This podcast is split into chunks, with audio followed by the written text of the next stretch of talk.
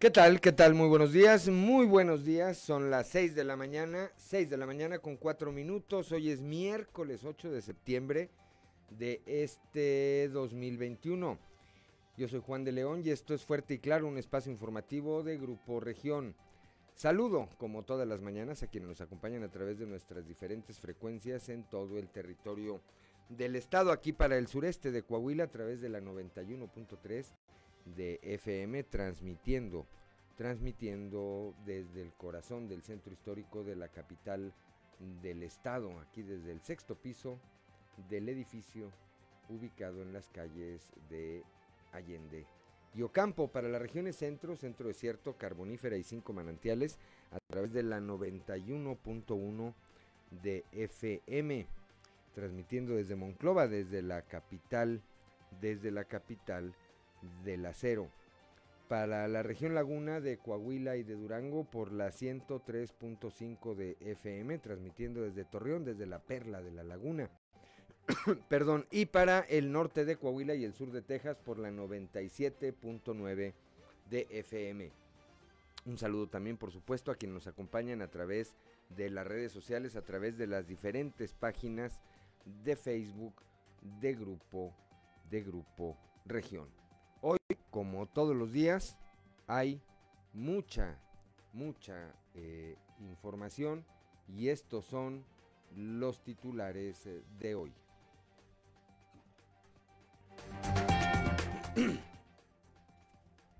La noche de ayer, un eh, temblor de 7.1 grados en la escala de Richter aterrorizó a millones de ciudadanos en la Ciudad de México, cerca de las 9, eh, 10 de la noche, eh, pues se registró este movimiento telúrico que provocó evacuaciones en algunos eh, hoteles y conjuntos habitacionales allá en la Ciudad de México. El reporte hasta anoche de las autoridades es que no había daños estructurales considerables y tampoco personas fallecidas.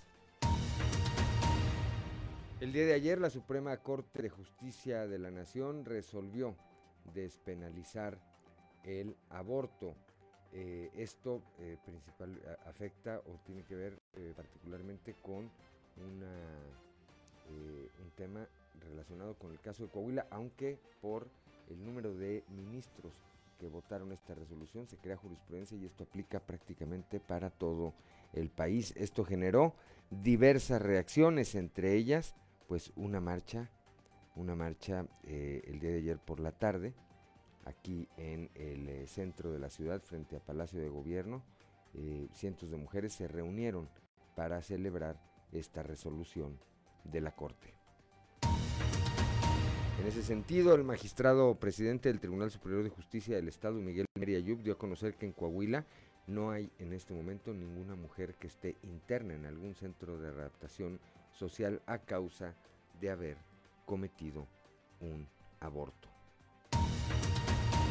Al respecto, también sobre este tema, el secretario de Salud, el doctor Roberto Bernal Gómez, eh, señaló que esta resolución no obliga, no obliga a ningún médico a que realicen alguna interrupción del embarazo. En la región centro, también el delegado de la Fiscalía General del Estado, Rodrigo Chaires, indicó que pues no hay eventos o hechos eh, judicializados donde se haya procedido en contra de alguna mujer por haber interrumpido su embarazo. El gobernador Miguel Ángel Riquelme se refirió ayer al presupuesto federal para el próximo año. Ahí, eh, pues, manifestó su confianza en que se vuelva en que vuelvan las aportaciones del el Fortasec, este fondo con el que se fortalecen las instituciones de seguridad en los estados y en los municipios. El secretario de Educación en Coahuila, Higinio González Calderón, dio a conocer que tras el inicio del eh, ciclo escolar 2021-2022 de manera híbrida, se han detectado más de 30 casos sospechosos de COVID-19 19. Sin embargo, aclaró que solo alrededor de 14 de estos casos han sido confirmados entre maestros y alumnos. Una mujer policía del municipio de Sabinas es investigada por la Fiscalía General del Estado por violencia familiar. Fue denunciada por presuntamente haberle quemado las manos a su hijo menor. El día de ayer, aquí en la capital del estado, el eh, gobernador Miguel Riquelme y el alcalde de la ciudad, Manolo Jiménez, arrancaron la última etapa del programa Bello Saltillo, con el que pues se dio un remozamiento de manera permanente a los principales bulevares, plazas y sitios emblemáticos de la ciudad. Esto para mejorar la imagen urbana y la calidad de vida de los saltillenses. Bueno, pues esta, esta y otra información hoy aquí en Fuerte y Claro. Comenzamos.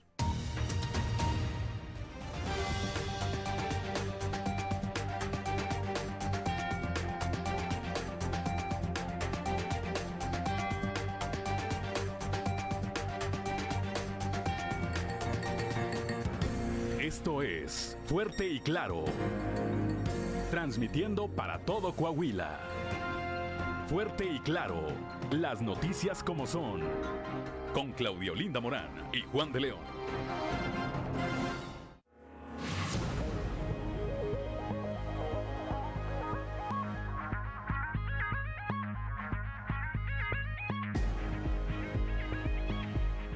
Ya son las 6 de la mañana, 6 de la mañana con 11 minutos. Tenemos 16 grados de temperatura en este momento aquí en el centro histórico de la capital del estado, 23 grados en Monclova, en Piedras Negras y en Torreón, 16 grados en General Cepeda, 15 en Arteaga, 22 grados en Musquis, Sabinas, San Juan de Sabinas y San Buenaventura amanecen con 23 grados de temperatura.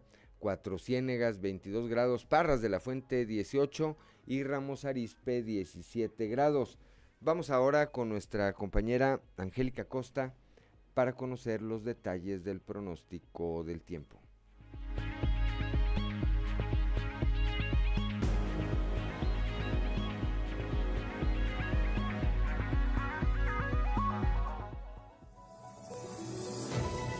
El pronóstico del tiempo con Angélica Acosta.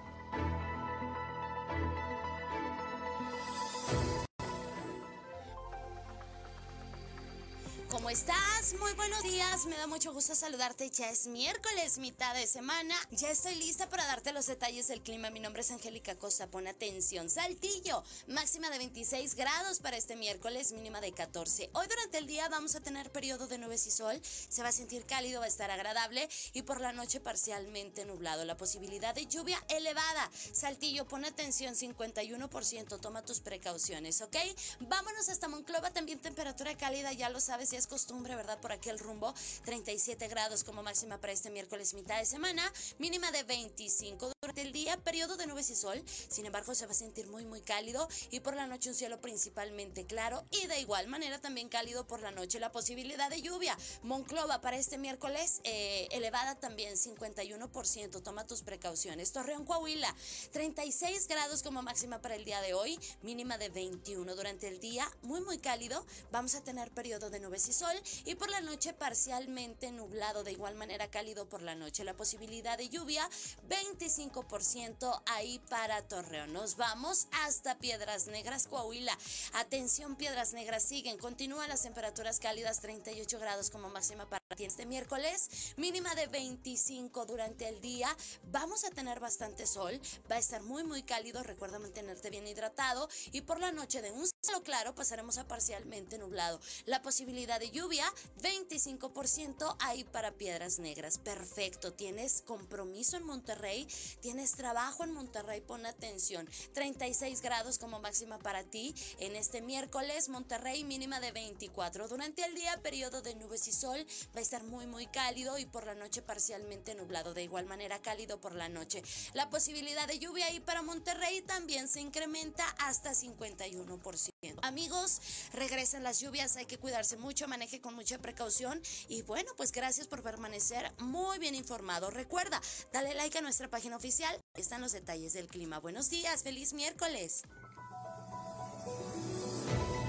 El pronóstico del tiempo con Angélica Acosta.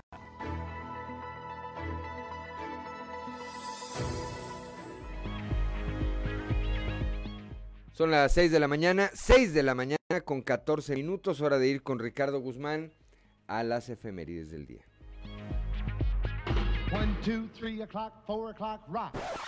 ¿Quiere conocer qué ocurrió un día como hoy? Estas son las efemérides con Ricardo Guzmán.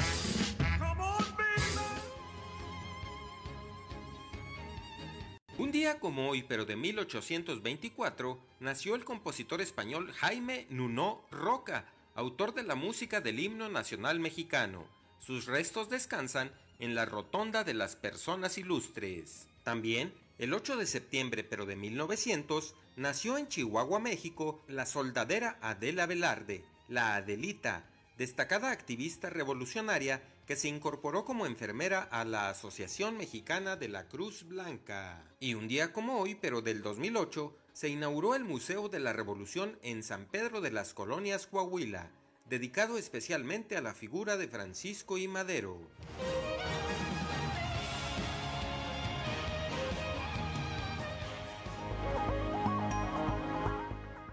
Son las 6 de la mañana, 6 de la mañana con 16 minutos. Hoy en el Santoral del día de hoy se celebra a Natividad de María Santísima, a Sergio, a Adrián y a Adela.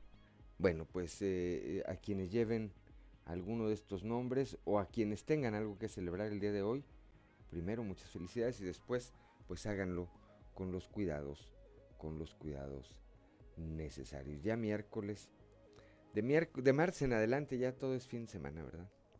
pueden, pueden festejar nada más repito, con los cuidados necesarios. Son las 6 de la mañana, 6 de la mañana con 16 minutos. Vamos con Noé Santoyo al mundo de los deportes. Resumen Estadio con Noé Santoyo.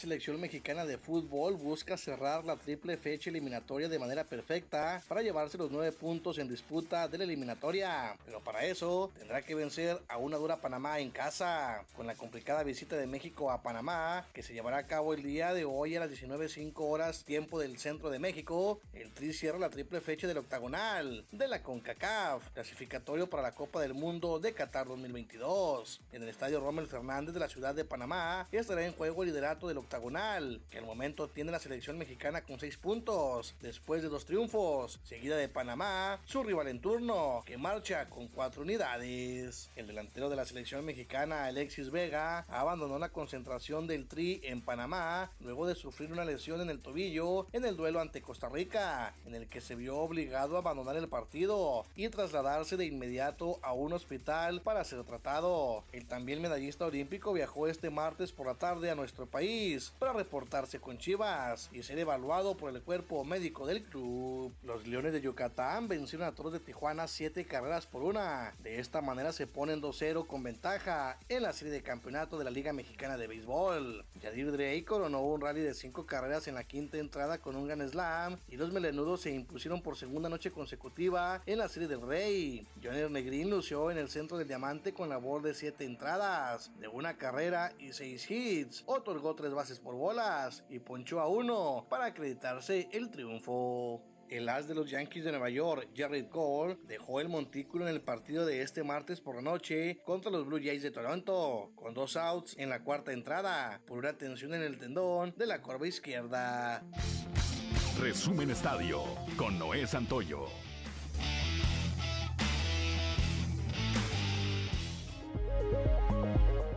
6 de la mañana, 6 de la mañana con 18 minutos rápidamente eh, la cotización peso dólar, las operaciones inician el día de hoy con el eh, dólar eh, con un valor de 19.64 pesos a la compra y 20.11 pesos a la venta. Así inicia hoy la paridad del precio entre el peso mexicano, perdón, y el dólar norteamericano. Vamos rápidamente ahora a un resumen de la información nacional.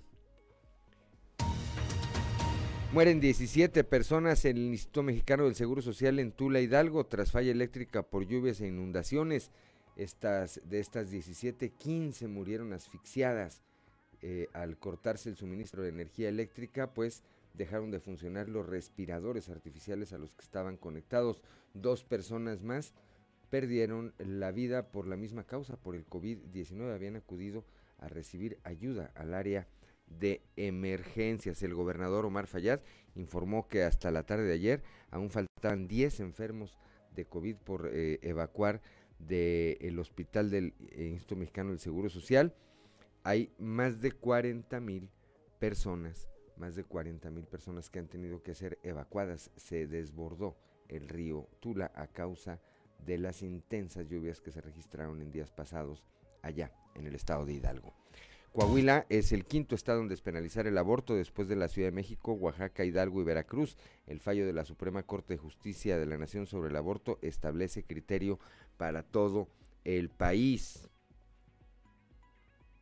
Falta de pernos, el uso de concreto deficiente de calidad, entre otras razones, fue lo que ocasionó el colapso de la línea 12 del metro en la Ciudad de México, misma que cobró la vida de 26, 26 personas y dejó lesiones a más de un centenar de personas. Asesinan en Guanajuato a una activista transgénero. Devani Cardiel, mujer trans y defensora de los derechos de la comunidad LGBT, fue asesinada a balazos el pasado 5 de septiembre en una estética de su propiedad. Devani ya había manifestado públicamente su preocupación por la violencia contra las personas trans en Guanajuato y la falta de apoyo de las autoridades. Inicia con agua, operativos de emergencia hidráulica en siete estados. Las lluvias que se presentaron en el país entre el 31 de agosto y el 6 de septiembre dejaron considerables aumento en el almacenamiento de las 210 grandes presas del país y a la vez hubo desbordamientos e inundaciones en algunas regiones. Ante ello, se pusieron en marcha nueve operativos de atención de emergencia hidráulica en estados como Michoacán, Nayarit, Chiapas y Oaxaca finalmente, hasta 250 mil niños en riesgo de ser reclutados por el crimen organizado, según la Red por los Derechos de la Infancia, estima que entre 145 mil y 250 mil niños, niñas y adolescentes están en riesgo de ser reclutados o utilizados por grupos delictivos en el país, principalmente en labores de halconeo, sicarios y secuestros, alertaron organizaciones civiles. Son las 6 de la mañana, 6 de la mañana con 22 minutos. Estamos en Fuerte y Claro.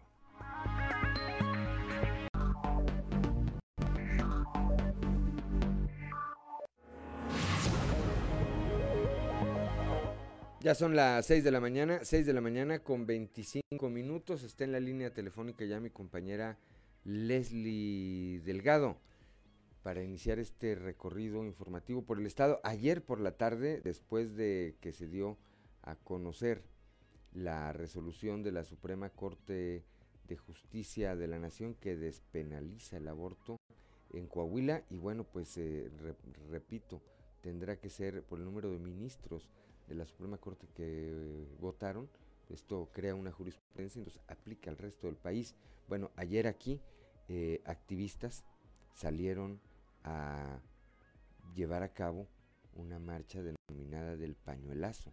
Participaron poco más de 100 mujeres. Ahí, ahí estuvo Leslie Delgado. Leslie, muy buenos días.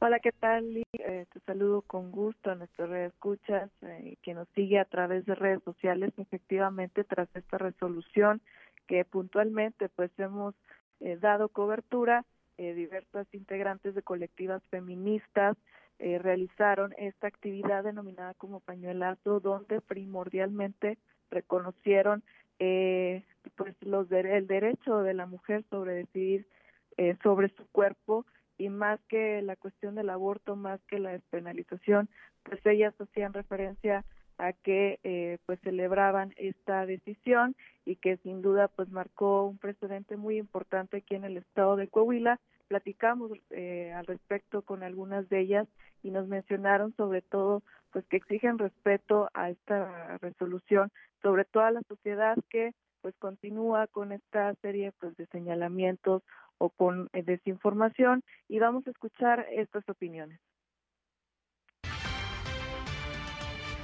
Estamos celebrando este, esta decisión tan importante que hace el máximo tribunal constitucional, el tribunal constitucional, el máximo tribunal de nuestro país. Eh, al despenalizar el aborto, eh, los impactos son pues bastante transformadores y beneficiosos para los derechos de las mujeres. Eh, si bien es un primer paso, falta todavía otro camino por recorrer, pues ya Coahuila da un paso bastante eh, grande a nivel nacional y abre también la puerta a partir de esta sentencia para que las mujeres eh, accedan y despenalizar el aborto no solo en Coahuila, sino en el resto del país. Pues obviamente estamos muy contentas, todas las colectivas feministas y, en pro de los derechos humanos de las mujeres aquí en Coahuila y yo creo que en todo el país. Este precedente que sentó el proyecto eh, aprobado por los eh, por la mayoría de los ministros de la Corte, pues es para celebrar, ¿no? Este, sí reconocemos el esfuerzo de la, del Tribunal Superior de la Nación y también reconocemos eh, pues la disposición del gobierno del estado que ya emitió también su comunicado oficial eh, difundiendo que va a acatar eh, pues esta, esta aprobación desde la Suprema Corte de Justicia.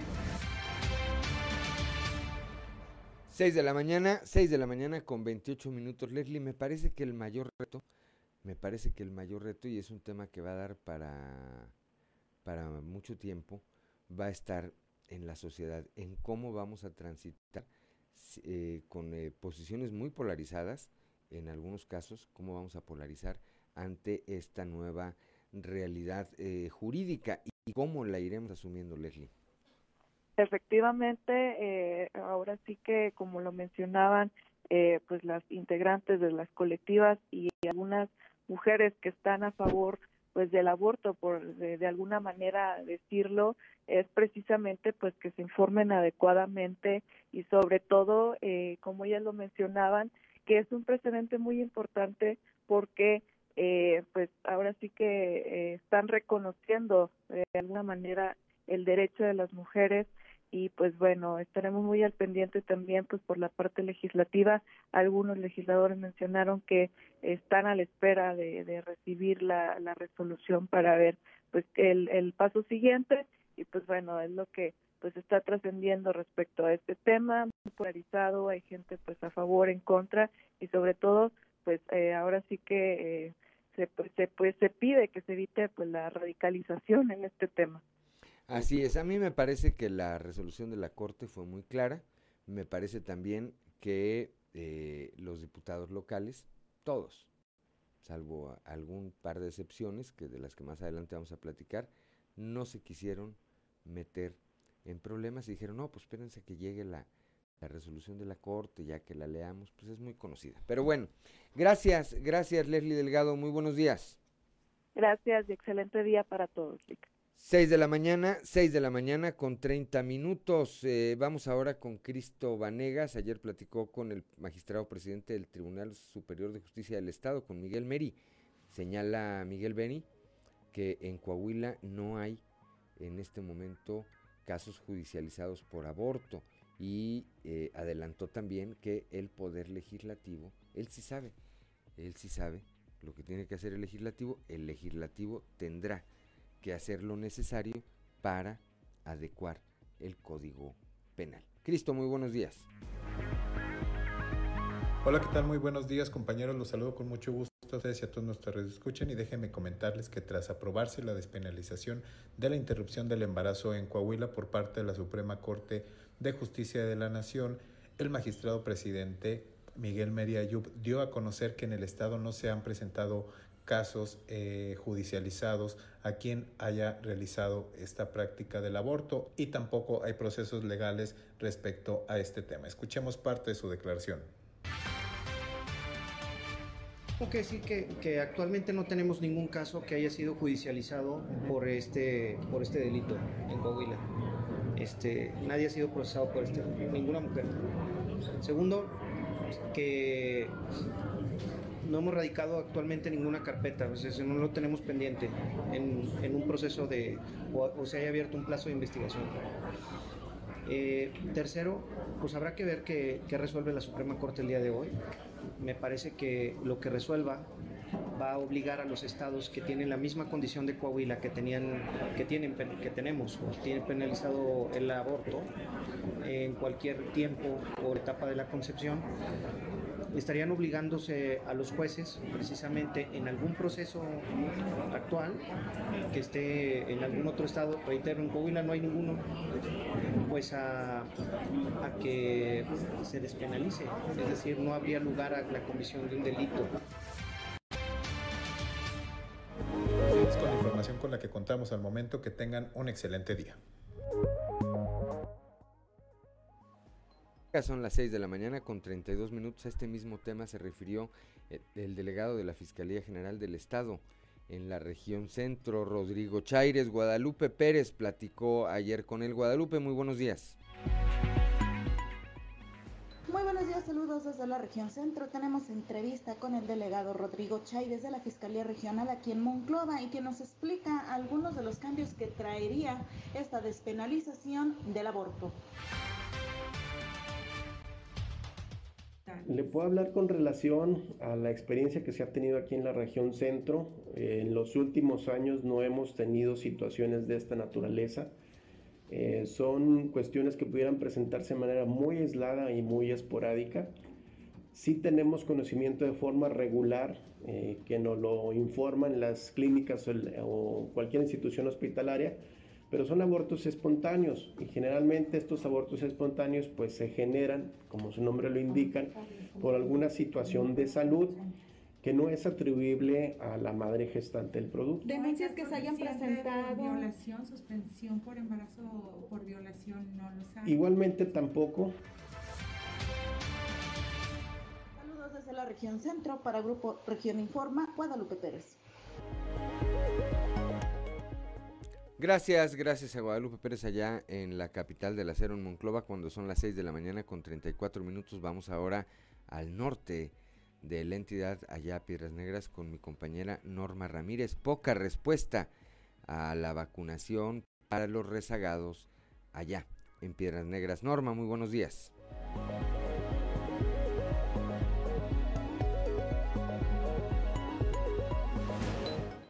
Muy buenos días, esta es la información desde Piedras Negras. Este martes se inició la jornada especial por dos días de vacunación anti-COVID-19 para las personas quienes recibieron su primera dosis durante el mes de julio o anterior y mujeres embarazadas mayores de 18 años. Pero por segunda ocasión dicha jornada, por lo menos en su primer día, lució con muy poca respuesta, esto en el salón de la CTM. La responsable del módulo de vacunación, la servidora de la Nación, Asenet López Cázares, dijo que con decepción los beneficiarios eh, que tendrían que haber acudido a recibir su dosis no lo hicieron. Los motivos no los da a conocer a continuación. Este, el día de hoy y ahorita a las 12 ya, ya cerramos este, por el día de hoy y desafortunadamente pues no vinieron las personas que esperábamos, teníamos este 1500 dosis para las asignadas para este punto y pues no, no vino todo eh, la, las personas, ¿verdad? Y es, es, muy triste y es muy lamentable, ¿verdad? Porque este, nosotros eh, eh, se está haciendo este esfuerzo para que cada uno de ellos complete el esquema de vacunación. Por ese motivo se eh, abrió nuevamente estos dos días, el día de hoy y el día de mañana, el cual esperamos que la ciudadanía este, responda y aproveche. Para Fuerte y Claro, Norma Ramírez.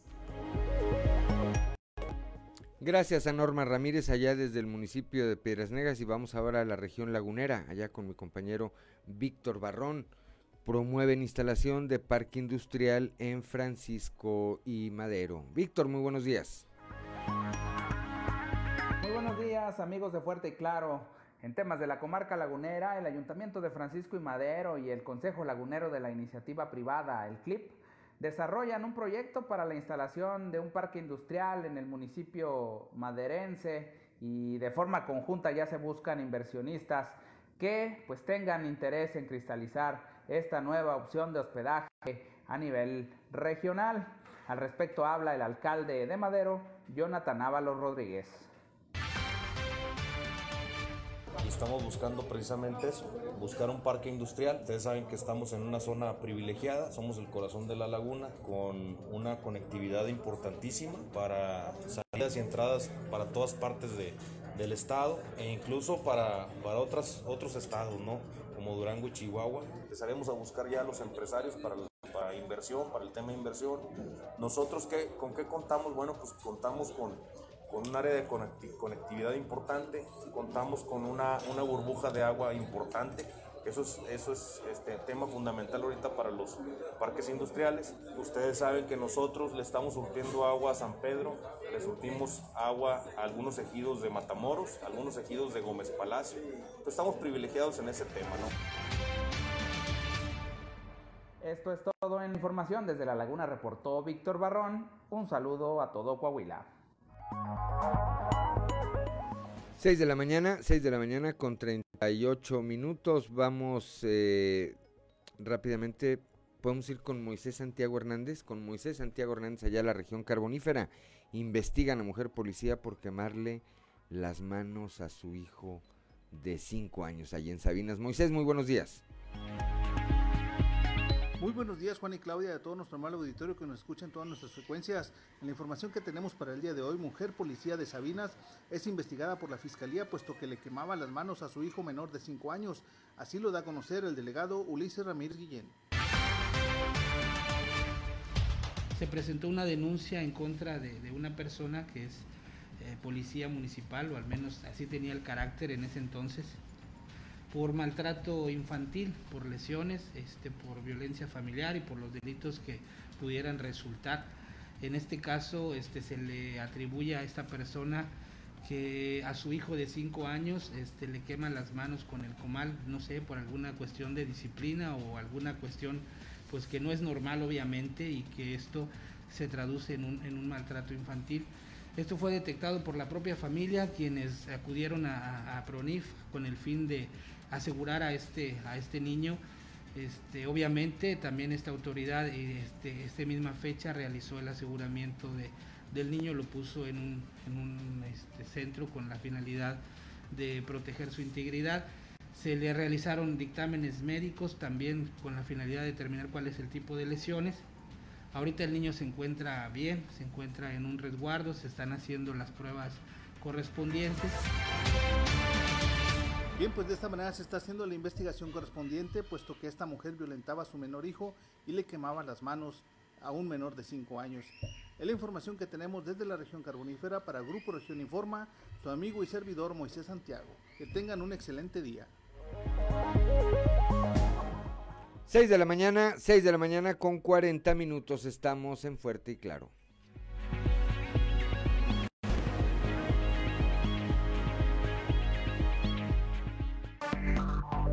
Enseguida regresamos con Fuerte y Claro.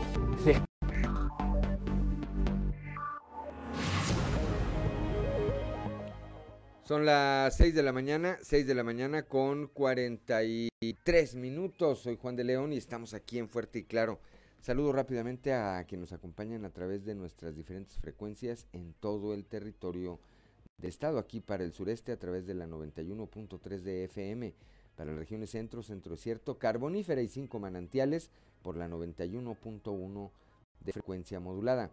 Para el norte del estado y el sur de Texas por la 97.9 de FM y para la laguna de Coahuila y de Durango por la 103.5 de frecuencia modulada. Vamos rápidamente a la presentación de la portada del día de hoy de nuestro periódico Capital que en su nota principal destaca pues esta determinación que esta resolución que se alcanzó ayer en la Suprema Corte de Justicia de la Nación, despenaliza corte el aborto en Coahuila, divide opiniones y bueno, pues ahí los pronunciamientos de diferentes actores que están alrededor de este tema. El presidente del Congreso del Estado, Eduardo Olmos, pues dijo que van a esperar a ver la resolución para saber qué sigue, para saber qué sigue.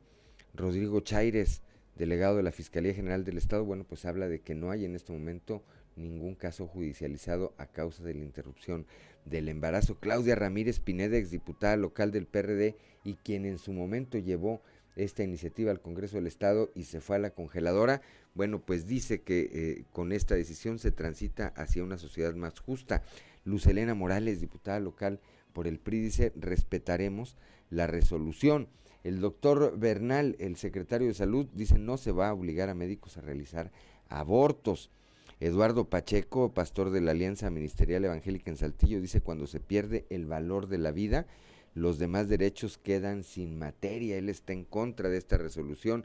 Paola Praga del proyecto Mujeres dice sigue la despenalización social. Y sí, porque ahora eh, lo legal ya está resuelto, ahora habrá que ver cómo, cómo toma la sociedad esta, esta práctica. Lisbeth Ogazón, diputada de Morena, dijo estoy a favor de la despenalización. En contraparte, Mayra Valdés, diputada local del PAN, dijo nosotros estamos a favor de la vida.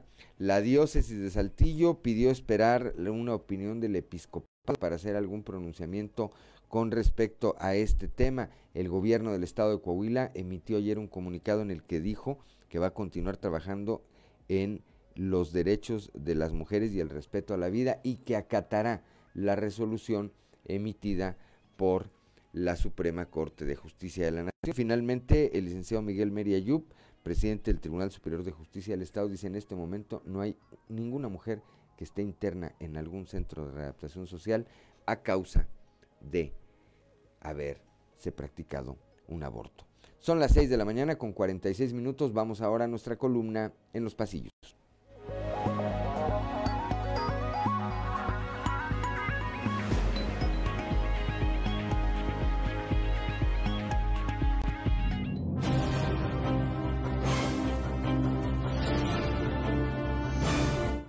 El cartón de hoy, papa caliente, que nos muestra al ministro de la Suprema Corte de Justicia, Arturo Saldívar, aventándole la papa caliente que es la despenalización del aborto a Eduardo Olmos y a toda la comitiva que viene detrás de él del Congreso de Coahuila, mientras le dice, ahí les va. Tremendo susto se llevaron ayer los legisladores federales por Coahuila, Toño Gutiérrez, Cristina Amezcua, Rigo Fuentes y Jaime Bueno, a quienes en plena cena los tomó el temblor de 7.1 grados Richter cuyo epicentro estuvo en Acapulco, pero que se sintió y fuerte en la Ciudad de México y lo que los llevó a ser evacuados del hotel en que se hospedan. Tras ser evacuados, los diputados tuvieron que aguantar en plena avenida Reforma la lluvia que también se dejó sentir, pero afortunadamente no pasó del susto y la mojada. Al inicio de su gobierno, el alcalde Manolo Jiménez anunció, junto con el gobernador Miguel Riquelme, el programa del que ayer prácticamente se dio el último banderazo. Más que necesario por el estado tan precario en que la administración de Isidro López dejó los servicios primarios. El programa fue bautizado como Bello Saltillo por Armando Fuentes Aguirre, Catón, y al respecto habrá que detallar que no solo se trató de un tema de limpieza, sino de inversión en equipo y sobre todo inversión en mejorar las condiciones laborales del personal que diariamente opera en estas dos áreas. Recolección de basura y limpieza, lo que explica por qué el ayuntamiento ha sido reconocido en estos dos rubros a nivel nacional.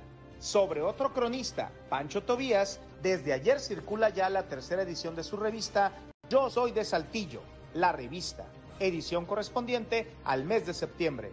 Entre otros artículos vienen 30 historias zaraperas, el comentario de Ernesto Terry y tres fotografías muy de Saltillo. Día de reuniones el de ayer. El rector de la Universidad Autónoma de Coahuila, Salvador Hernández Vélez, hizo lo propio con el alcalde Manolo Jiménez. Por su parte, el secretario Fernando de las Fuentes lo hizo con los presidentes de las cámaras que integran la Unión de Organismos Empresariales Coahuila Sureste, y luego con Mario Alberto López Gámez, alcalde electo de San Juan de Sabinas.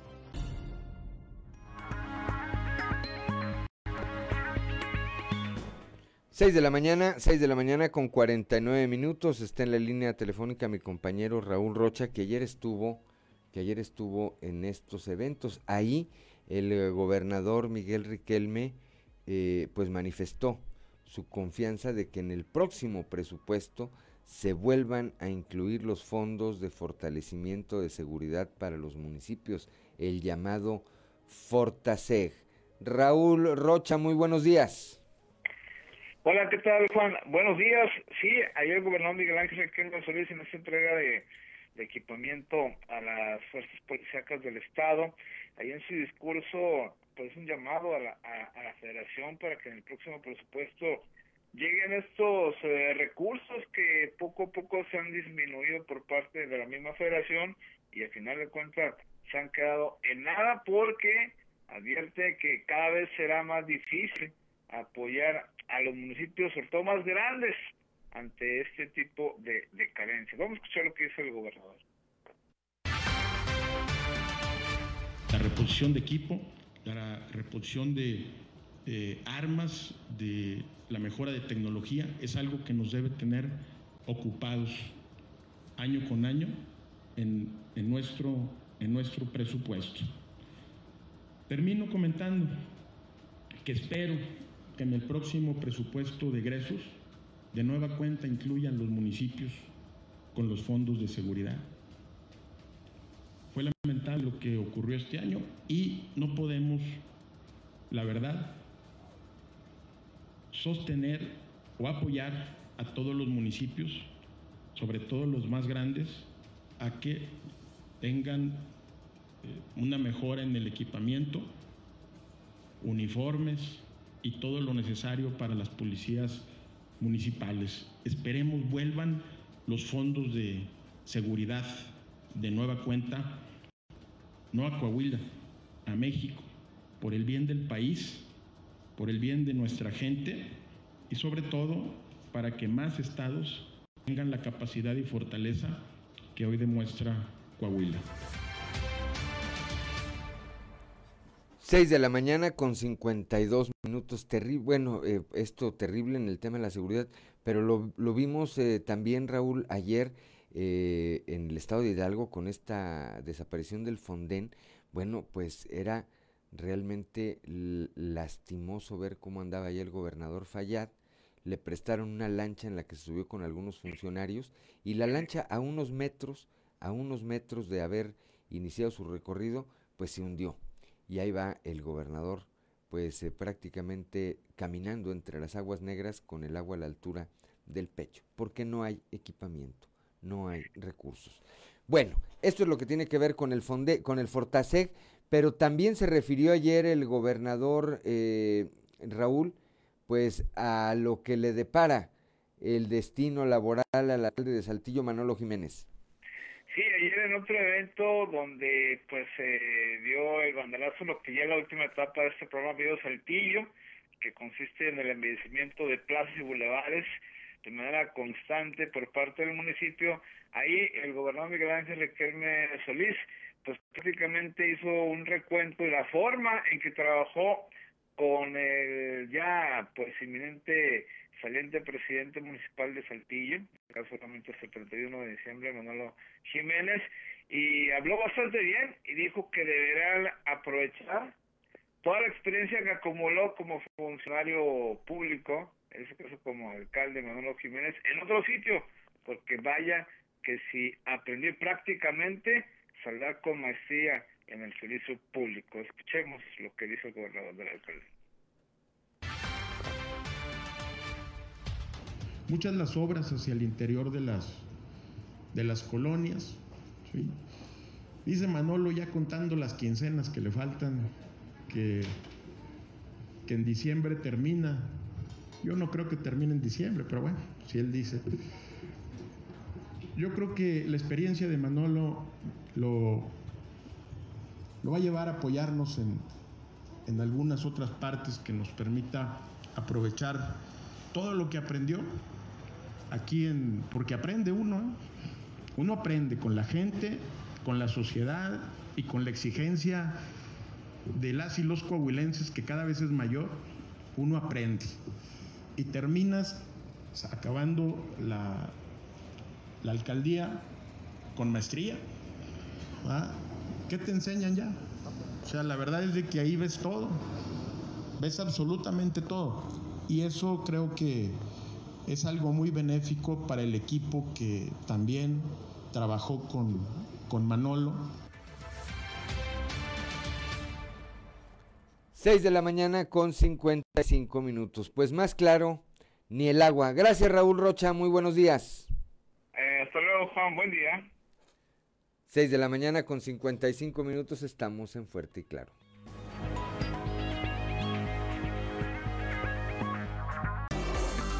Seguimos en Fuerte y Claro.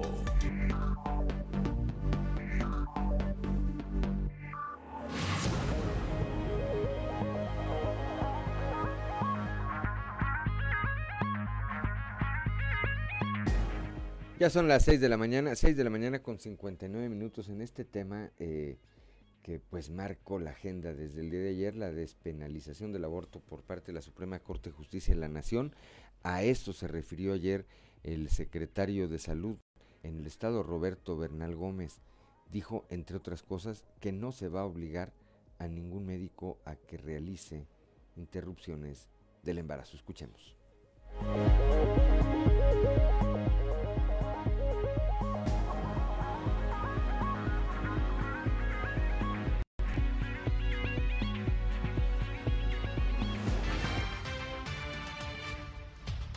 Secretaría de Salud cuenta con, no, no, no, no, no preparación. De nosotros, esa es, esa es decisión de, de, ellos.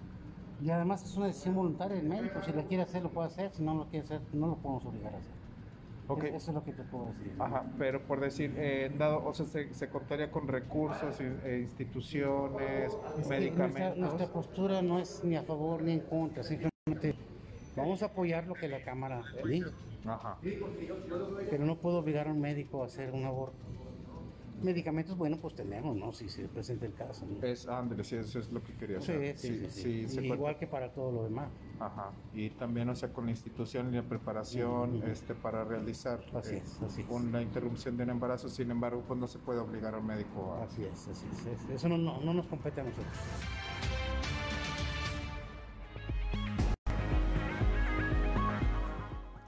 Ya son las 7 de la mañana, 7 de la mañana con un minuto. Bueno, en este mismo tema le aprecio mucho esta mañana a Carla Siguatl eh, del Frente Feminista de Saltillo, este, de esta colectiva Biznaga Roja, me tome esta comunicación para pues darme su opinión con respecto a esta resolución que, eh, que tomó y emitió ayer la Suprema Corte de Justicia de la Nación. Carla, muy buenos días, saluda Juan de León. ¿Cuál es tu opinión? Buenos días, primero que nada, buenos días. Y pues creo que, pues lógicamente estamos muy contentos, ¿no? Porque queremos, creemos, y como se habló también en, en la sesión de la Suprema Corte, era algo incongruente lo que se tenía hablado esto de que estaba penalizado algo que era un derecho, ¿no? O sea, anticonstitucional, entonces estamos como muy contentos de, que se haya ya despenalizado. Sabemos que nos falta en el camino, pero pues creemos que es un gran avance.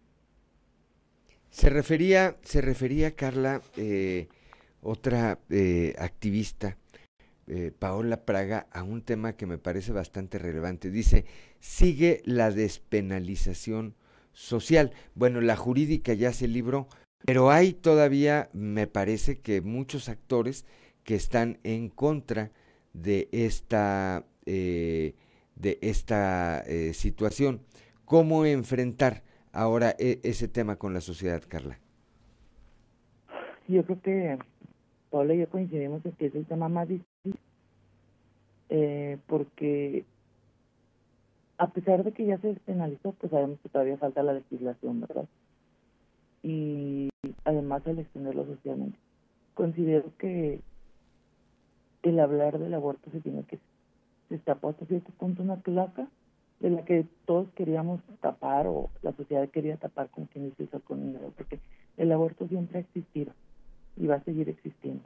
El hecho de que no se hablara este tema, de que no se tratara como sociedad, de que no se abordara de diferentes puntos, desde el prevenirlo con la anticoncepción, ya que socialmente ni siquiera se tratan los temas de anticoncepción con las adolescentes, incluso con las niñas, ¿no? Porque ahorita ya estamos en una en una etapa donde ya hay niñas y niños que que eh, están embarazados, que se embarazan porque no hay esta educación sexual y esta pues esta prevención de los eh, del embarazo.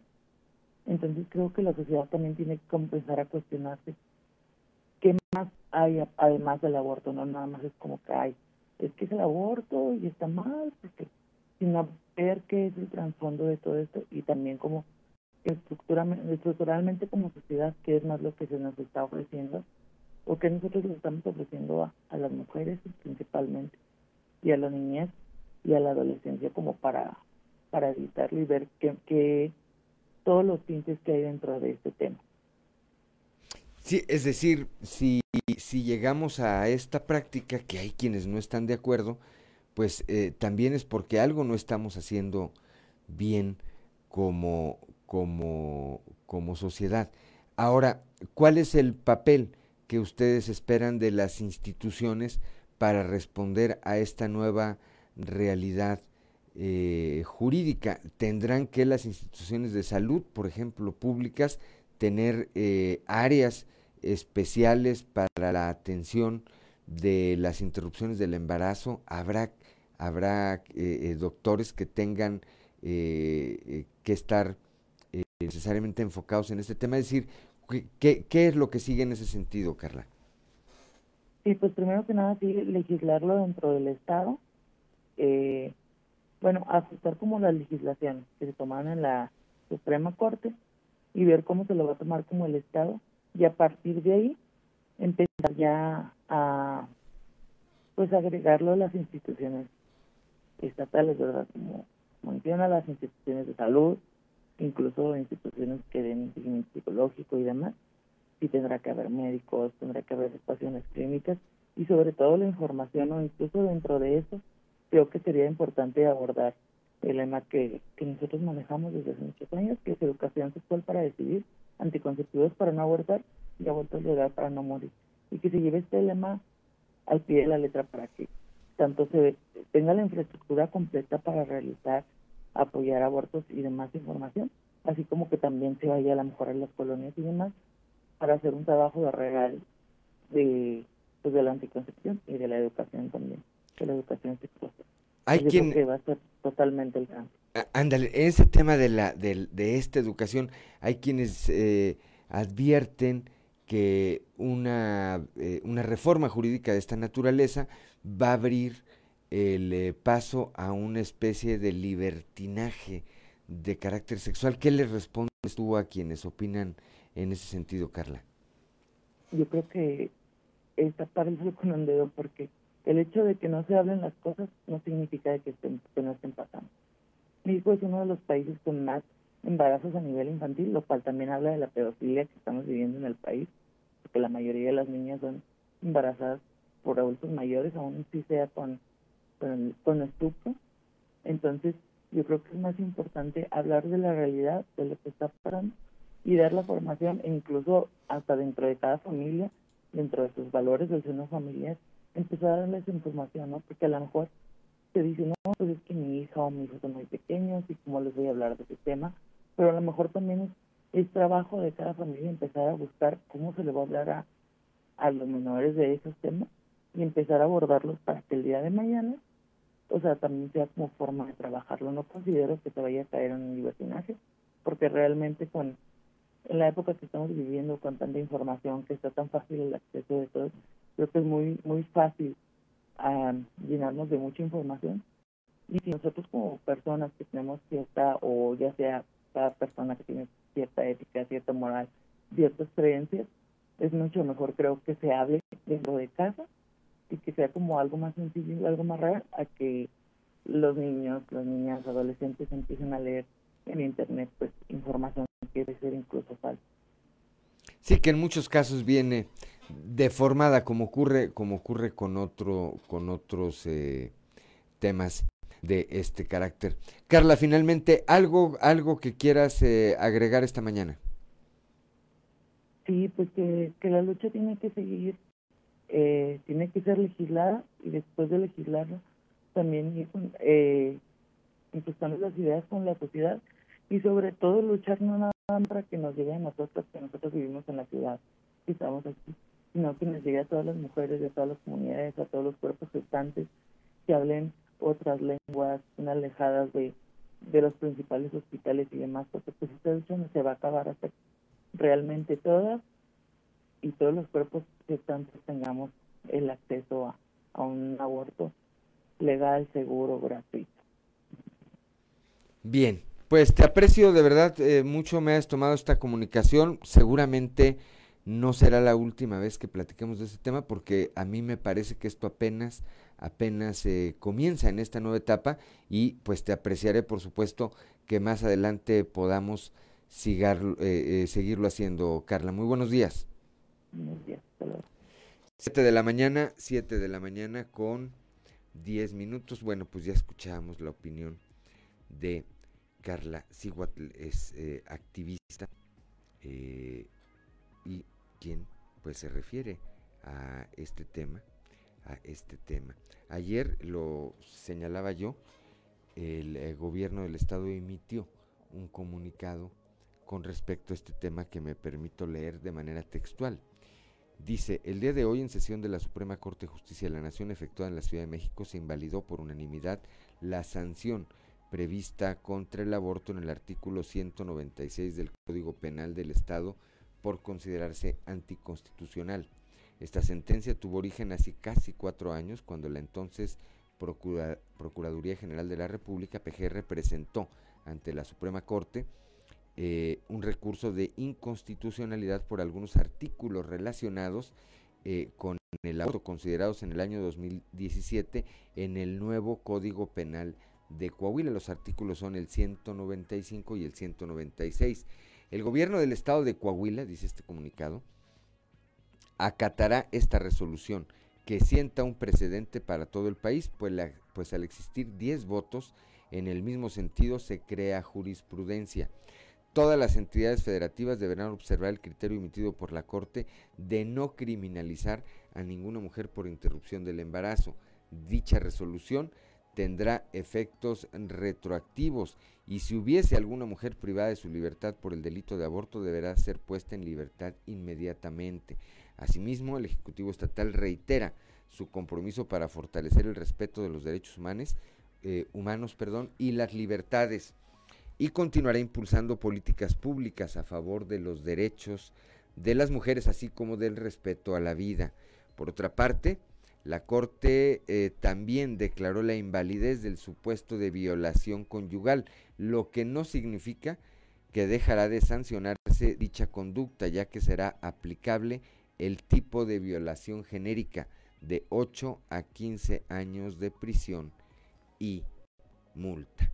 Bueno, pues este es, eh, repito, el eh, comunicado que al respecto emitió ayer el, gobierno, el gobierno de Coahuila, tras darse a conocer esta resolución.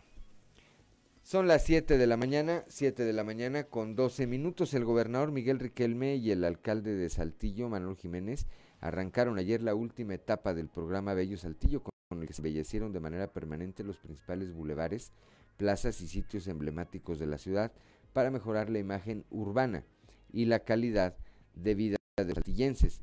Con el programa Bello Saltillo, dijo el alcalde, mantuvimos a la capital de Coahuila como una de las ciudades más limpias, bonitas y con mayor calidad de vida en México. Bueno, pues ayer, ayer eh, prácticamente se dio el banderazo de la última etapa, de la última etapa de este programa. Son las 7 de la mañana, 7 de la mañana con 13 minutos, con el objetivo de mantener actualizados los grupos de WhatsApp y como parte de las medidas de seguridad para que estos funcionen, constantemente se llevan a cabo labores de inspección para verificar que las personas que están dadas de alta estén en el grupo que les corresponde de acuerdo al sector en donde viven y revisar que sigan siendo seguros para los saltillenses. Al respecto, habla Federico Fernández Montañez, comisionado de Seguridad Pública y Protección Ciudadana.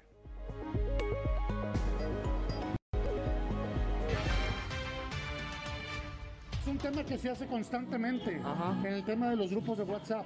Tenemos que estar recabando información, cerciorándonos de que los teléfonos que están dados de alta pertenezcan a la persona que tenemos el registro, pero lo hacemos por seguridad de todos. Que no haya filtración. Es importante que nosotros sepamos quién está en el grupo para darle seguridad y certeza a quienes participan, que nosotros sabemos que, quiénes lo integran por si alguien hace uso mal. ¿Cuántas personas se han sacado? ¿Cuántas personas hay actualmente en los grupos? 78 8 mil personas, más o menos. ¿Se han sacado personas por, eh, por este tipo de incidencias? Sí, a lo largo de la administración, te puedo decir, menos de 100 personas, pero sí se hacen estas depuraciones.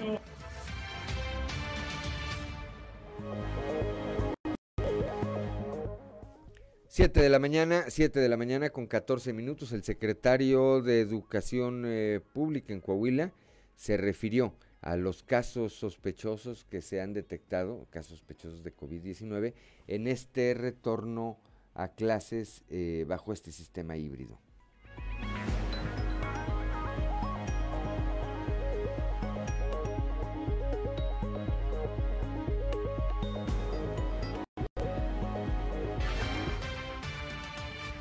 Bueno, casos que nosotros le llamamos sospechosos, más de 30 casos sospechosos, pero confirmados muy pocos afortunadamente. Entonces, este, tanto de alumnos como de maestros, maestros muy poquitos. ¿Cuántas escuelas ahorita están pues cerradas? ¿En algún sistema de, cerradas? O sea, bueno, cerradas en el sentido de que hayan tenido que suspender clases por casos. Un director suspendió una escuela en la laguna por falta de insumos, pero nada más. En la de Ramos, secretario, que también la secundaria que cerraron. ¿Por qué la cerraron? Por un caso.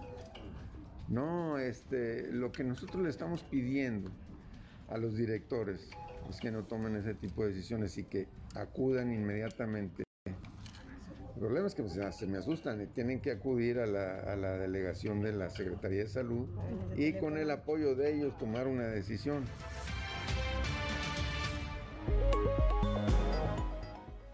7 de la mañana, 7 de la mañana con 16 minutos. Les digo que el único que no sabe qué pasa en la Secretaría de Educación es el secretario de Educación.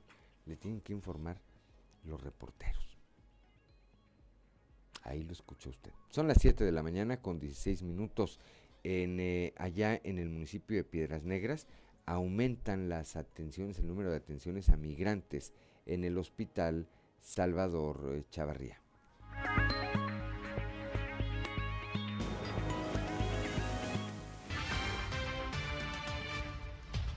Sí, mira, nosotros hemos tenido migrantes desde hace eh, un mes que, llegó tu servidor.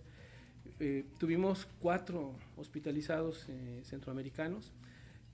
tuvimos dos de Honduras en esta semana que pasó. Tenemos ahorita uno. Tenemos un migrante que es de, que es de Veracruz.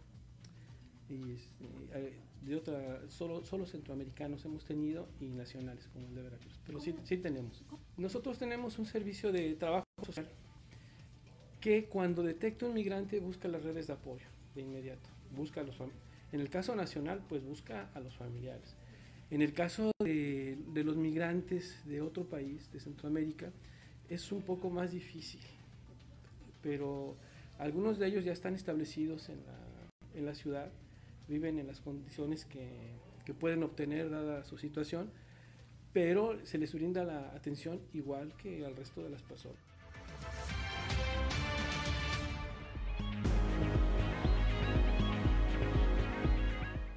Son las 7 de la mañana, 7 de la mañana con 18 minutos. En este tema de Altos Hornos de México, el gobierno federal y la Alianza Minero Metalúrgica, bueno, eh, la alianza emitió un comunicado diciendo que estaba puesta y que quería hacer esta fusión con Altos Hornos de México. Ayer eh, la acerera Altos Hornos de México dice que no, que este acuerdo está prácticamente desechado. Escuchemos.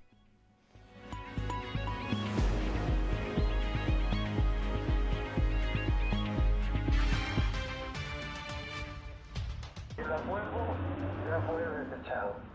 No, nadie te puede obligar a vender. O sea, no hay contrato de compra-venta, ¿me entiendes? No es lo mismo un acuerdo decir, ok, a ver, vamos a ver si me compras las acciones. Si no te conviene, pues no las vendes o no. Ok, entonces si ellos dicen que está vigente, que tiene vigencia, que no, que vayan a los tribunales. ¿Por qué lo hacen mediático y, y, no van a los tribunales? Porque no tienen la razón. O sea, no hay un contrato de compraventa. No hay.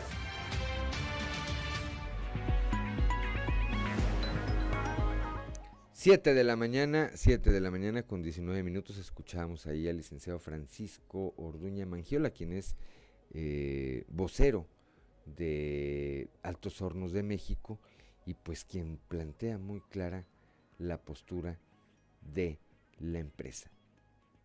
no los pueden obligar a vender. Aun y cuando habían hecho un acuerdo, que después, dicen ellos, se rompió. Pues bueno, así va, así va esta telenovela. Son las 7 de la mañana, 7 de la mañana con 20 minutos.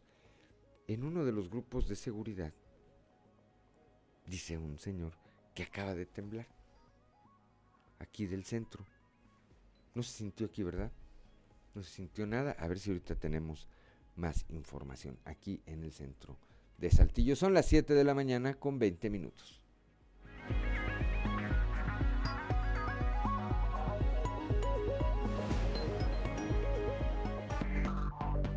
Enseguida regresamos con Fuerte y Trizas y Trazos con Antonio Zamora.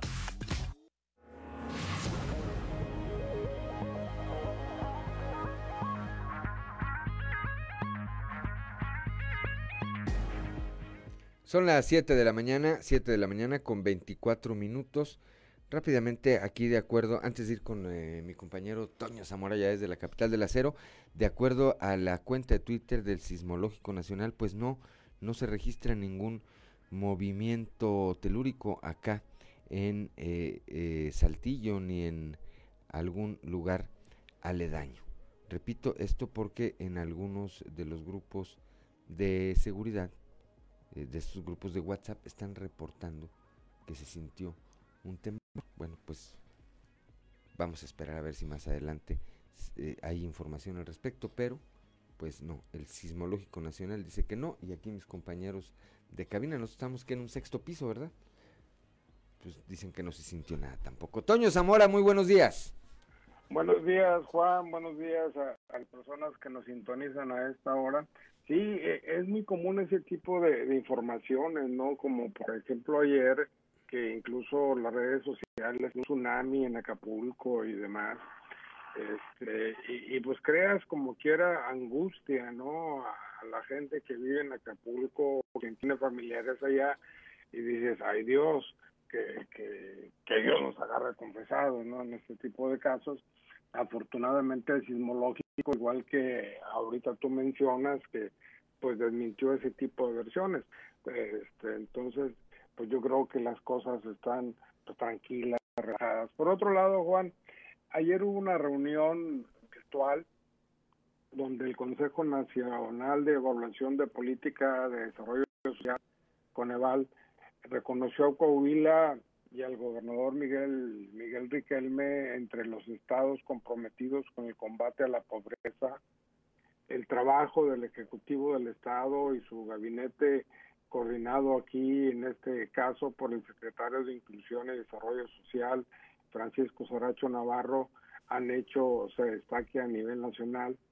Coahuila ocupa primeros, segundos y, y cuartos lugares en el combate a la pobreza en el estado, por ejemplo, se tiene casi el 99% de cobertura eléctrica y cuando no se puede, por la falta de lana que no envía a la federación, pues se procede con energía solar. Eh, el primer lugar nacional en servicios a las viviendas con aguas potables, drenaje y energía es aquí, pues para Coahuila y no es la primera ocasión, que Coneval califica de esta manera la entidad y, y al trabajo que realiza el gobierno estatal en educación, salud, alimentación, seguridad social, vivienda y servicios a la misma. Y ahí algo tiene que ver también José Luis Villarreal, eh, la aguja, como coordinador del combate a la pobreza, que se ha puesto a las pilas para que los números sean positivos y se sigan dando y sobre todo eh, siguiendo eh, el paso del gobernador Miguel Riquelme que le ha puesto mucha atención a, a, esas acciones.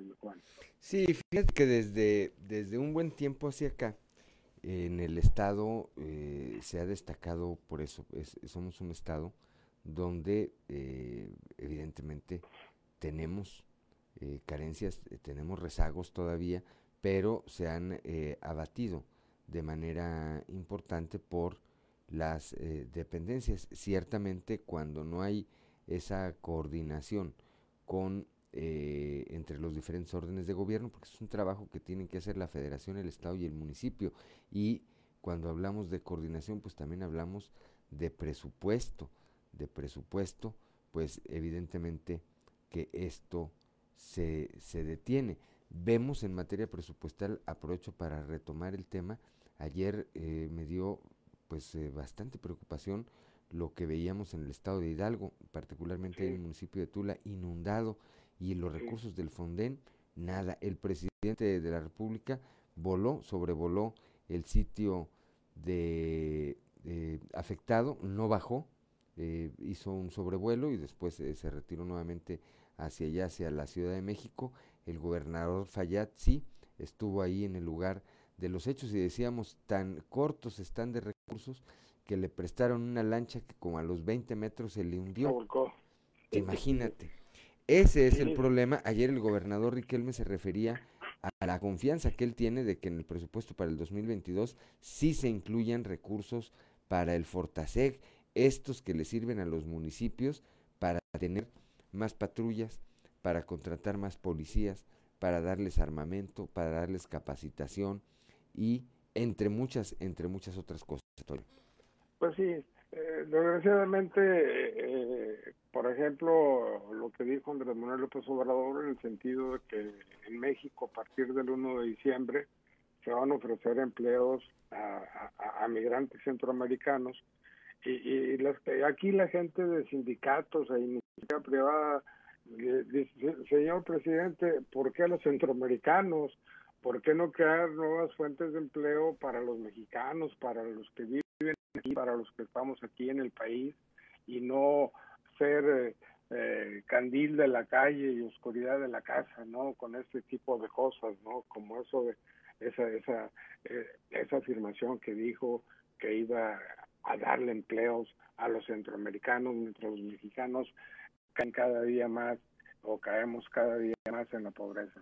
Pues eso mismo pasa, con esto eh, nos despedimos, eso mismo pasa con las vacunas, Toño. Hoy que están eh, muchos padres de familia amparando a sus hijos para que reciban la vacuna y el eh, subsecretario López Gatel dice, pues es que cada menor que se vacuna, que no está en peligro, le está quitando la oportunidad a una persona mayor de edad de que sí se vacune, pues, pues si no hubieran regalado las vacunas. Fíjate, fíjate, fíjate Juan, que yo estuve platicando con un médico que le entiende ese rollo de, la epidemiología y demás, y dice que López Gatel, López Gatel no es tonto, López Gatel tiene amplia experiencia en cuestiones de epidemias, pandemias y demás, porque estudió en la universidad de, no sé, Hopkins, no sé dónde, dice que es la, mejor universidad del mundo para tratar este tipo de cosas.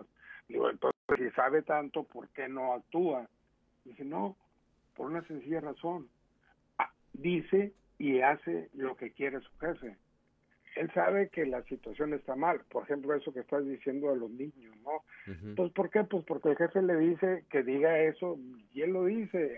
Hay que verle a veces la cara, Juan, cuando hace ese tipo de comentarios y, como que se las está tragando esas palabras al mismo tiempo que las está expulsando de, su boca, ¿no? Pero, en fin, es lo que dicen colegas de, López Gatel en ese sentido. Bueno, pues es de los que eh, el presidente dice qué horas son y él dice las que usted, quiera. y determine, señor presidente. Así es. Gracias, Toño. Muy buenos días. Platicaremos mañana. Excelente miércoles. Hasta mañana, Juan. 7 de la mañana con 32 minutos. A ver, ya hay algunos eh, comentarios. Hay quien dice que sintió el temblor aquí en Saltillo, en San Patricio. Otros que en la Latino. En el fraccionamiento Fátima también dicen. En la colonia Morelos dicen a las 7.15 exactamente. Al oriente, fraccionamiento Plaza se sintió fuerte. En Tulipanes dicen se sintió muy fuerte. Eh, sur de Saltillo, dicen en Portal de las Lomas en Real del Sol 3, yo sí lo sentí muy fuerte, dice también aquí otra, otra persona en las redes sociales, en Bonanza. Bueno, hablando de temblores, ayer por la noche, ayer por la noche, cuando se, se registra este temblor allá en la Ciudad de México, el eh, diputado federal por Coahuila, Toño Gutiérrez Jardón, pues después del susto hizo esta transmisión que aquí les compartimos.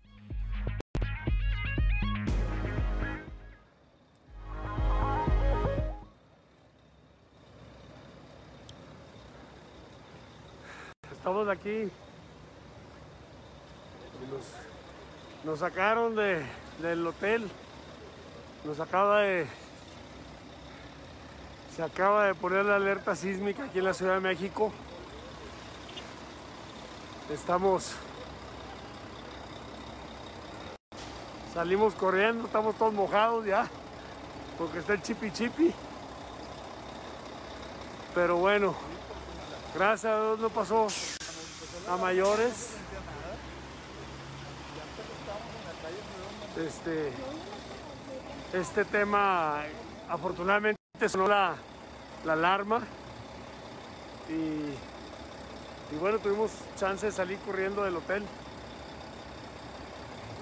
Este, y, del hotel estábamos cenando ahí y, y bueno, aquí nos sacaron aquí a Reforma, estamos en Reforma. Aquí está Cristi, Jaime, Rigo y un servidor, los diputados. Ya la gente sí tembló bastantito. Se oyó que se movieron todos los, los golpes de los edificios. Este, pero gracias a Dios estamos bien. Gracias a Dios estamos bien, no pasó mayores, insisto.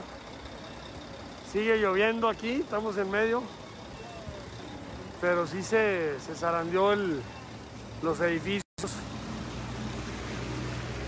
Y bueno, bienvenidos a la Ciudad de México. Y, y pues eso tenemos que estar expuestos, no hay otra. Insisto que gracias a Dios este, la alarma sísmica sonó muy a tiempo y hubo oportunidad de salir del, del restaurante aquí del hotel en Reforma para quedarnos aquí en la calle. Pero bueno, estamos bien, estamos bien todos y todas. Este, y bueno, esperemos que esto no, no vaya a seguir el temblor. Ahorita a ver, no sé si vamos a regresar o no. No sé si vamos a regresar ya a donde estábamos, pero bueno, ahí nos mantenemos en contacto a, a todos. Saludos, Dios los bendiga. Bye.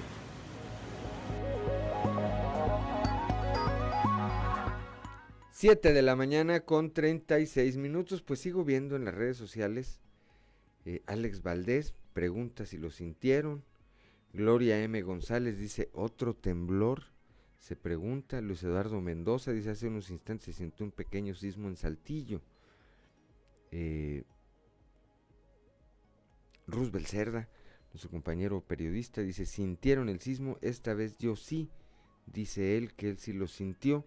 Bueno, eh, repito, el Servicio Sismológico Nacional a esta hora no ha dado ningún, eh, no ha reportado algún movimiento de esta naturaleza. Eh, Osiris García dice, yo no sentí nada, dice. Ahí está, más claro. Él dice, yo no sentí nada.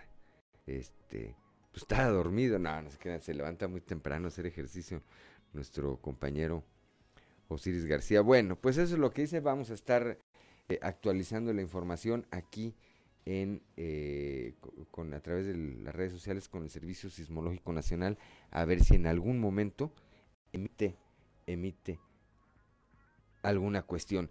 Hay otro video, hay otro video, otro audio, por supuesto, de lo que ocurrió anoche en la Ciudad de México. Veíamos este que transmitió Toño Gutiérrez Jardón, diputado federal, pues ya había pasado. Hay otro que también les vamos a compartir para, para poder ver la magnitud, eh, tomar la dimensión de lo que ocurrió anoche allá en la Ciudad de México.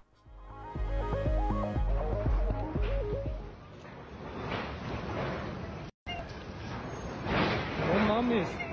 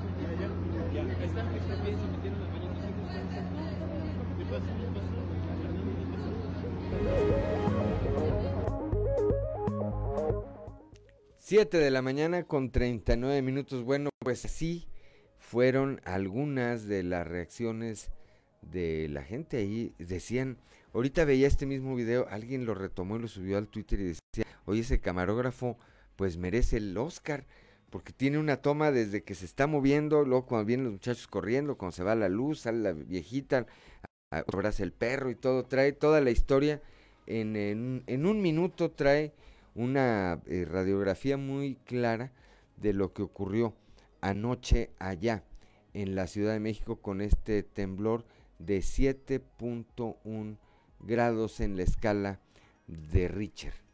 Bueno, pues aquí sigue la gente eh, diciendo que tembló. Repito, eh, no los descalifico por supuesto.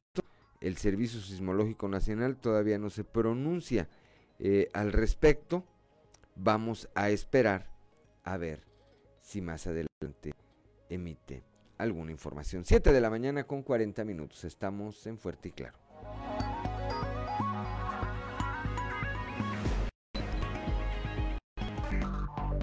Enseguida regresamos con Fuerte y Claro.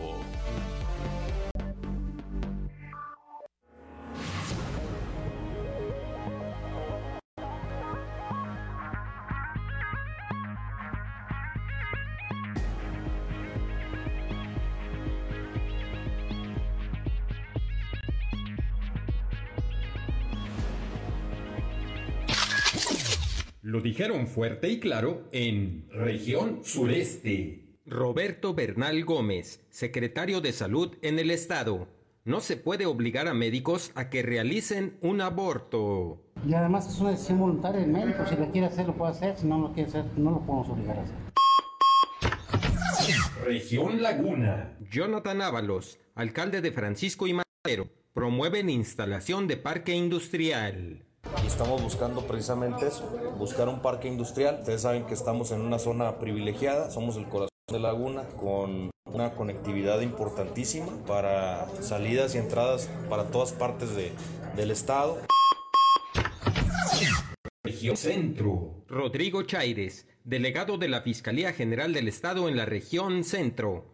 Descartan casos judicializados por aborto en esta región. Con relación a la experiencia que se ha tenido aquí en la región centro, eh, en los últimos años no hemos tenido situaciones de esta naturaleza. Región Carbonífera. Ulises Ramírez Guillén, delegado de la Fiscalía en la región carbonífera, investigan a mujer policía por quemarle las manos a su hijo de 5 años. En este caso este, se le atribuye a esta persona que a su hijo de 5 años este, le quema las manos con el comal, no sé, por alguna cuestión de disciplina o alguna cuestión pues que no es normal obviamente y que esto se traduce en un, en un maltrato infantil. Región Norte. Asenet López Cázares, responsable del módulo de vacunación de la CTM. Poca respuesta en vacunación a rezagados y desafortunadamente pues no vinieron las personas que esperábamos, teníamos este 1500 dosis para las asignadas para este punto y pues no, no vino todo eh, la, las personas, ¿verdad? Y es, es muy triste y es muy lamentable, ¿verdad? Por... Las voces de hoy en fuerte y claro.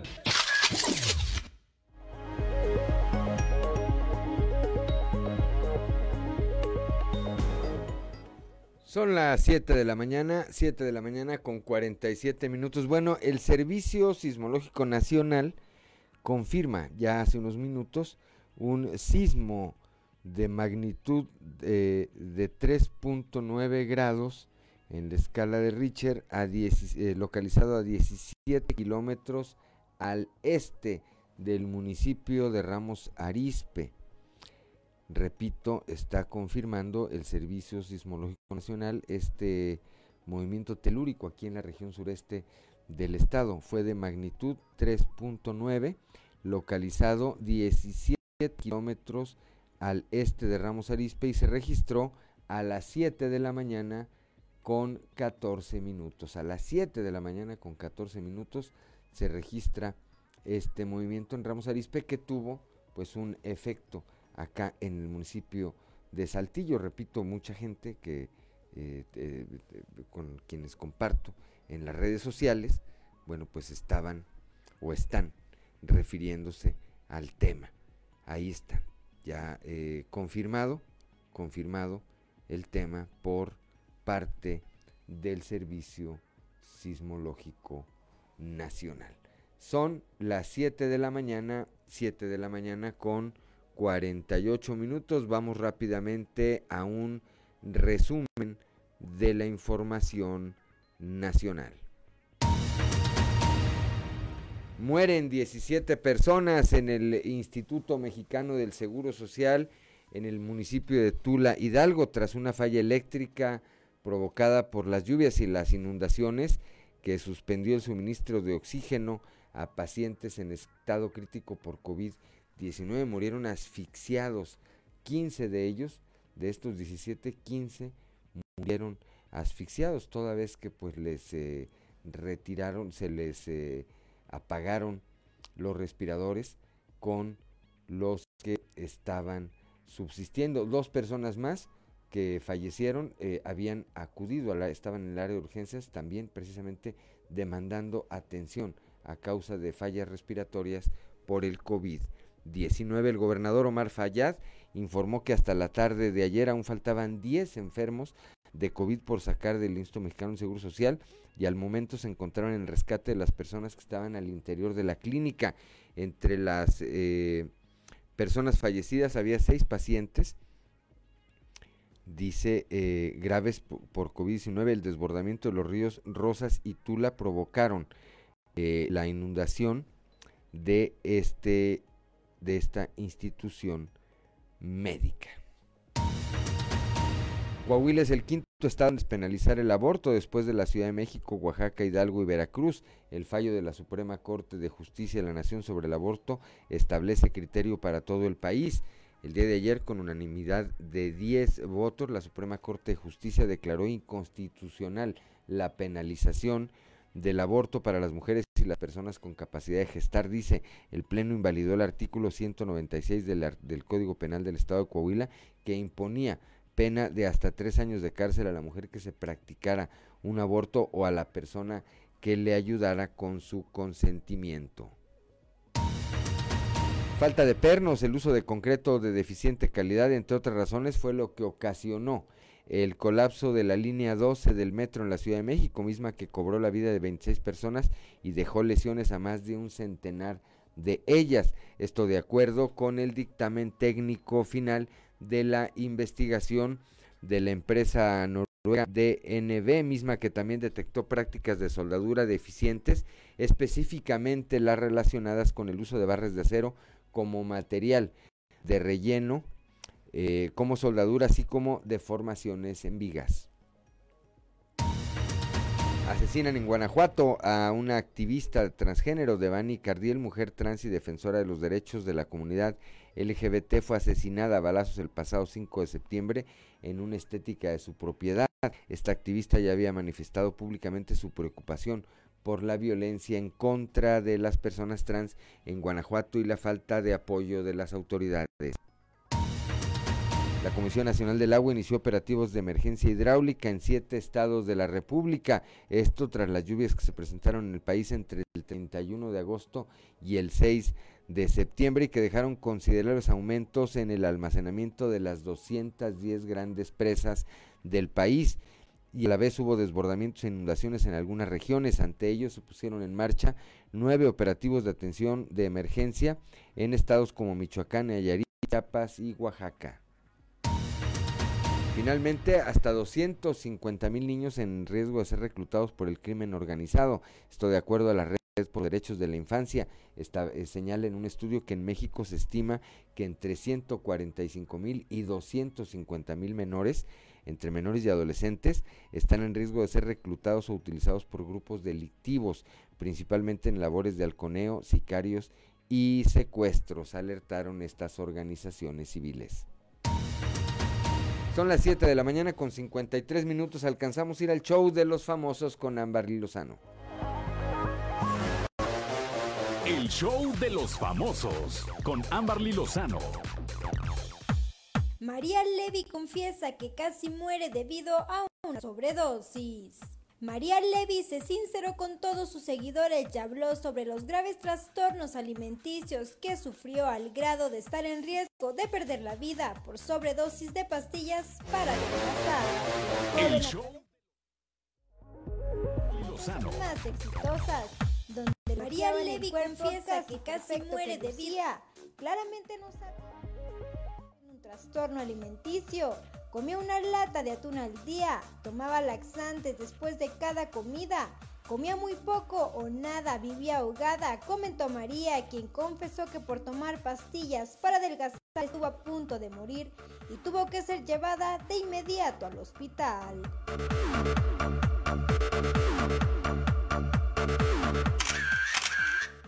Condición médica de Vicente Fernández se agrava. Vicente Fernández continúa en el área de cuidados intensivos y según el último parte médico presenta una inflamación en las vías respiratorias.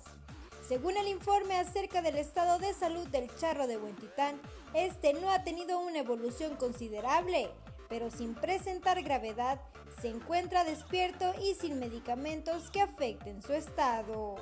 Continúa con traqueostomía, aún dependiente de apoyo respiratorio en forma intermitente, ya que persiste con debilidad en músculos de respiración. El cantante presentó una leve complicación, ha presentado una leve inflamación en las vías respiratorias por ventilación a respiración asistida. Su alimentación continúa a través de una sonda de gastrostomía. En el documento, la familia Fernández agradece el apoyo y preocupación por la salud del cantante. Reportó para Grupo Región Amberly Lozano.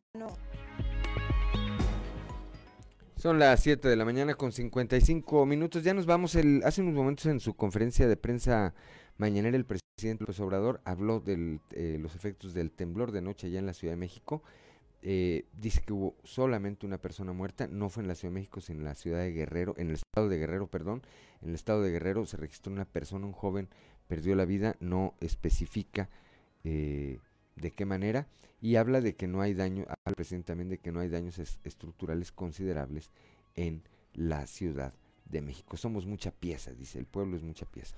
Siete de la mañana con 56 minutos. Gracias Ricardo Guzmán en la producción, Ricardo López en los controles, a mi compañera Claudio Linda Morán, como siempre a Ociel Reyes y a Cristian Rodríguez que hacen posible la transmisión de este espacio a través de las redes sociales, pero sobre todo gracias a usted que nos distingue con el favor de su atención.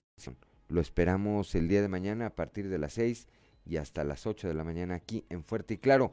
Un espacio informativo de Grupo Región bajo la dirección general de David Aguillón Rosales. Yo soy Juan de León y le deseo que tenga usted un excelente miércoles.